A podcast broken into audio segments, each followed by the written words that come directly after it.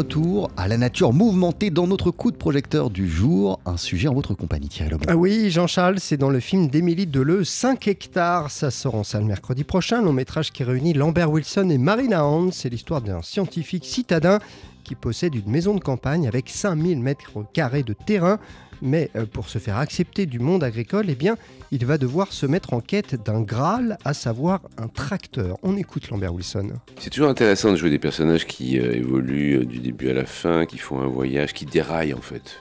Parce qu'on cherche toujours ça finalement.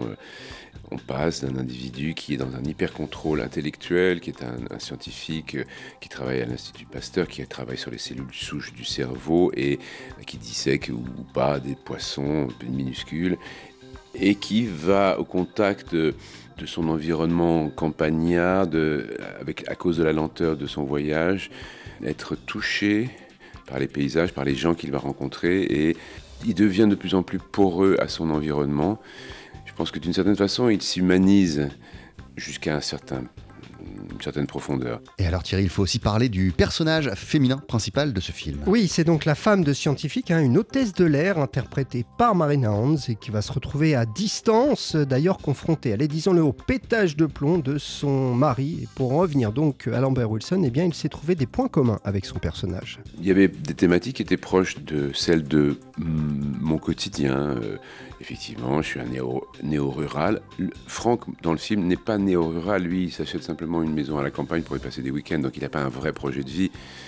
Mais euh, il va être en interaction avec ses voisins, euh, même au départ en guerre contre son voisin agriculteur. Ce sont des choses que je connais.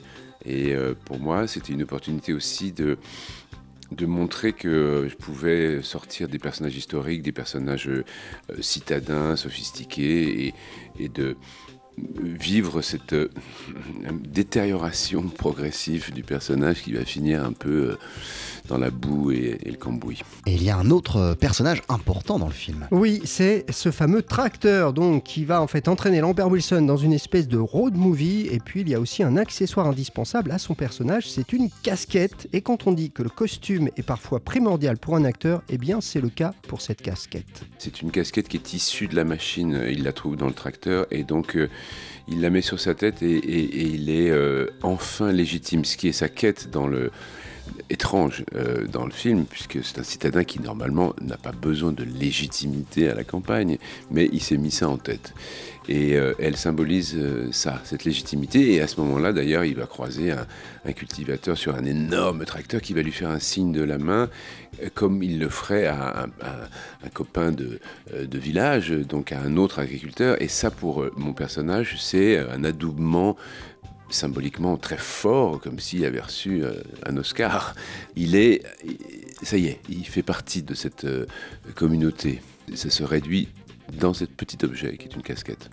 5 hectares, c'est drôle, mais pas que. J'ai beaucoup aimé avec Lambert Wilson et Marina Hans, réalisé par Émilie Deleu. Ça sort en salle la semaine prochaine. le film 5 hectares. Merci beaucoup Thierry Lebon. On poursuit sur TSF Jazz en compagnie de Duke Ellington et de son orchestre. Voici It Don't Mean a Thing.